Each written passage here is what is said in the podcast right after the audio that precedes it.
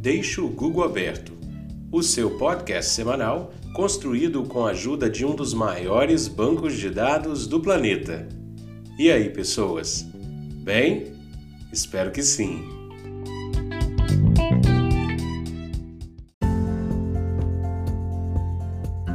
Este é o episódio número 6.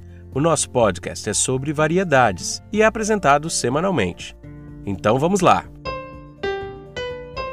Palavra ou termo da semana: déjà vu, ou déjà vu, como falamos aqui, significa em português brasileiro já visto. Para entender o déjà vu, basta pensar que o sentimento é de estranheza a algum fato acontecendo no presente. Essa estranheza é de algo que está parecendo familiar, mas não deveria ser.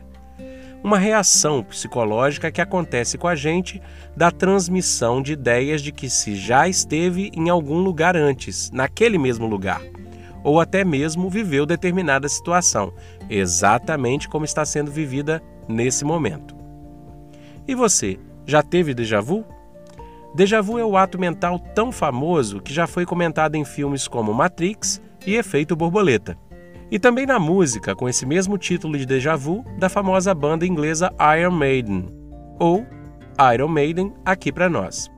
Em Dark, série top 5 das mais vistas da Netflix este ano, o déjà vu ilustrou dois momentos importantes do enredo. Existe também um filme com o título Déjà Vu, protagonizado por Denzel Washington. É ou não é uma coisa a se pensar? Segundo a ciência, há duas explicações para déjà vu que podem estar ligadas à forma pela qual notamos a disposição dos objetos à nossa volta, ou na parte fisiológica, pela ligação entre os sistemas consciente e inconsciente de nosso cérebro. Independentemente de quais sejam, déjà vu é algo que não acontece com muita frequência e muitas pessoas relatam gostar dessa sensação, que ao mesmo tempo é estranha, saudosista e curiosa.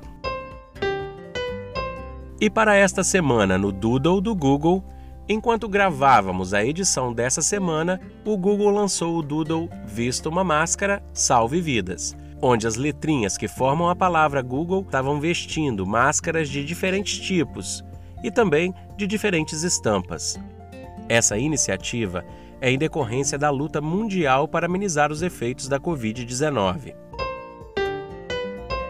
Também foi homenageada pelo Doodle do Google a atriz e cineasta pioneira do cinema egípcio, Barriga Hafez. Seria o centésimo décimo segundo aniversário dessa importante figura egípcia para a sétima arte. Na pesquisa Google da semana, sugerimos Teoria da Conspiração, você sabe como surgiu? Sabe por que e como é usada nos dias de hoje? Não há problema em duvidar ou imaginar possibilidade, dizem os psicólogos e psicanalistas. O problema é que muita gente cai nas armadilhas dessa combinação de palavras porque normalmente não se conseguem provar teorias da conspiração. A parte ruim é permanecer nesse looping de negação ou aceitação de uma verdade que não é comprovada e, a partir daí, passar a agir baseado nessa crença. Como o nome diz, são teorias, e as mais famosas são a nova ordem mundial, conspiração dos ataques de 11 de setembro, Illuminati, conspiração judaico-maçom comunista mundial, vacinas, extraterrestres e segredos guardados, remédios e curas do câncer e HIV, Michael Jackson, Elvis Presley, J.F. Kennedy, capitalismo, socialismo, comunismo, todos esses e mais alguns engordando as listas conspiratórias que cresceram bastante em tamanho e especulação com o advento da comunicação via internet e redes sociais. E na dica de hobby da semana, colecionismo. Você já colecionou algo? Na infância, muitas crianças colecionavam tampinhas, embalagens de cigarro, carrinhos, bonecas, figuras, tazos, revistinhas em quadrinho, selos, moedas antigas e o que mais você conseguir lembrar de sua infância. No Brasil, cresce o número de jovens e adultos que praticam, por exemplo, a bibliofilia, coleção de livros. Tem até grupo na internet para esse fim.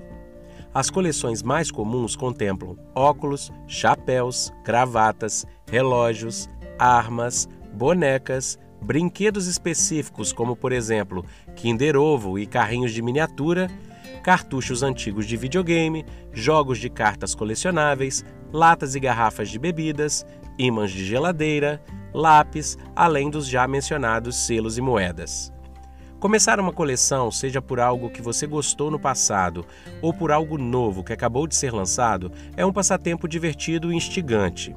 Você também pode colecionar coisas que não custam nada, como por exemplo rolhas, pedras, embalagens, reportagens de jornais, reportagens de revistas e por aí vai. E aí? Onde a sua imaginação te levaria se fosse começar uma coleção hoje? Vale a pena gulgar esse assunto e descobrir um novo mundo de um hobby bem bacana. E no Recordar é Viver, em brinquedos falaremos hoje do ioiô. Sem data certa, o mais antigo registro foi achado há 500 anos antes de Cristo. Na França e Inglaterra, foi popular a partir do século XVIII. Do jeito que conhecemos hoje, o ioiô nasceu nas Filipinas e foi muito popular ao redor do mundo quando levado para os Estados Unidos. Dos anos 20 aos anos 60, estava presente na maior parte do planeta. A Coca-Cola tornou o ioiô ainda mais popular nos anos 80 e muitos colecionaram diversas cores e tipos. De tempos em tempos, o brinquedo volta. Há museus e há também associações de pessoas interessadas nesse brinquedo. Há competições de como jogar o ioiô misturando o vai e vem com manobras. As novas gerações ficam encantadas com esse brinquedo por ser divertido e desafiador, principalmente nas primeiras tentativas. Você se lembra da Flash Mob? Foi criada em 2003 em Nova York por Bill Weisig, um importante editor de periódicos como The New York Times e The New Week Magazine. A tradução para flash mob é mobilização relâmpago. Na época, Bill utilizou um e-mail para convidar pessoas para irem a algum lugar público, fazendo algo randômico, não esperado, e só com o propósito de causar um sentimento de confusão e de dúvida para quem assistia. A performance teve curta duração e todos voltaram para suas rotinas e vidas na sequência, para que esse efeito fosse então alcançado em sua máxima. Em outra flash mob, também imaginada por Bill, os participantes iriam para a loja de departamentos Macy para a divisão de tapetes, como se fossem clientes. Assim nasceram as primeiras flash mobs e foram um sucesso. Depois disso, ondas de flash mobs se espalharam por todos os Estados Unidos e por vários países, de Sydney a Pequim e de Londres a Sampa. Várias flash mobs estouraram, Jovens e até alguns adultos se juntavam para fazer as tais coisas inesperadas e que causavam certa confusão na cabeça das pessoas e no dia a dia das cidades sempre ocupadas e corridas. Era como uma interrupção na rotina das coisas. As flash mobs mais famosas envolveram guerra de travesseiros, pessoas de preto cruzando uma avenida importante no mesmo minuto, abertura de guarda-chuvas em dias de sol, festa no metrô e a lista é grande. Flash mob se tornou uma manifestação pop artística. Muitas empresas de marketing chegaram e ainda chegam a usar o flash mob planejadinho com câmeras para fins midiáticos, mas as mais legais e famosas sempre foram organizadas por pessoas comuns em locais inesperados. Deixe o Google aberto e confira vídeos de flash mob em todo o mundo. Na música, vamos lembrar hoje de Kid Abelha, Anteriormente conhecida como Kid Abelha e os Abóboras Selvagens, foi uma banda de rock pop que fez seus maiores sucessos nos anos 80, colhendo frutos de boas produções também nos anos 90 e algumas reapresentações e reaparições nos anos 10 deste nosso século. O trio formado por Bruno Fortunato, George Israel e Paula Toller venderam cerca de 9 milhões de cópias de discos no Brasil. Pintura íntima com seu refrão Fazer Amor de Madrugada ficou grudada na cabeça de milhares de fãs. E no disco Educação Sentimental, Garotos estourou e voltou com força total mais tarde na carreira da banda. A Fórmula do Amor foi o primeiro sucesso deles em 1985. Kid Abelha colecionava vários hits e um dos últimos mais famosos aconteceu no Acústico MTV em 2002. Você saberia dizer qual é? Deixe o Google aberto. E no meme ou vídeo de meme, a história do vídeo meme Devolve meu chip, Pedro! Foi parar na internet, rodou o Brasil e virou reportagem de TV sobre ataques de fúria. Na época foi uma novidade, já que nos anos 10 deste nosso século, o YouTube estava no auge e tudo era motivo de especulação comportamental. Em 2019, 10 anos mais tarde, numa entrevista, Pedro tira a dúvida de todos dizendo que o chip tinha sido sim devolvido. Se você não viu, Confira, pois o vídeo e as reportagens ainda estão no ar.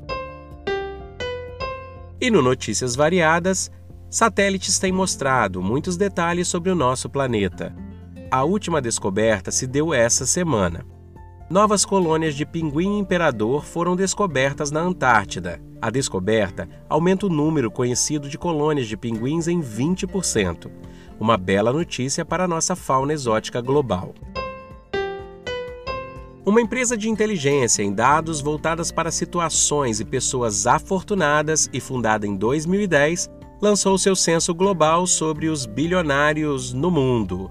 Atualmente, o número de bilionários cresceu 8,5%, e hoje temos cerca de 2.900 deles espalhados pelo globo.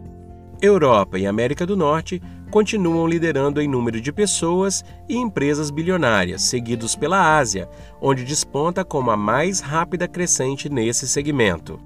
Quem não gostaria, né? Os locais com menos bilionários, segundo a WealthX, estão na Oceania, África, América Latina e Emirados Árabes. Esse censo, que traz também outros dados, pode ser baixado gratuitamente no site da empresa WealthX. Madagascar, na África, que é a segunda maior ilha denominada país do mundo, produz cerca de 80% de toda a baunilha comercial. Como a demanda para esse sabor tem crescido nos últimos dois anos, eles têm aprendido a cultivar de forma mais eficaz, tanto a produção quanto a seleção da baunilha tida como de primeira, que valia em 2008 cerca de 600 dólares o quilo. Eles esperam superar essa e outras marcas nesse mercado a partir de 2020.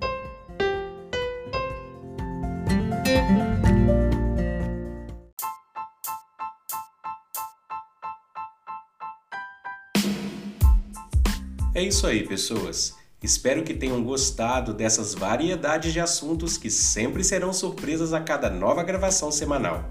E para tudo isso que eu disse ou para alguma coisa que você ouviu e precisa saber mais, deixa o Google aberto e até a próxima!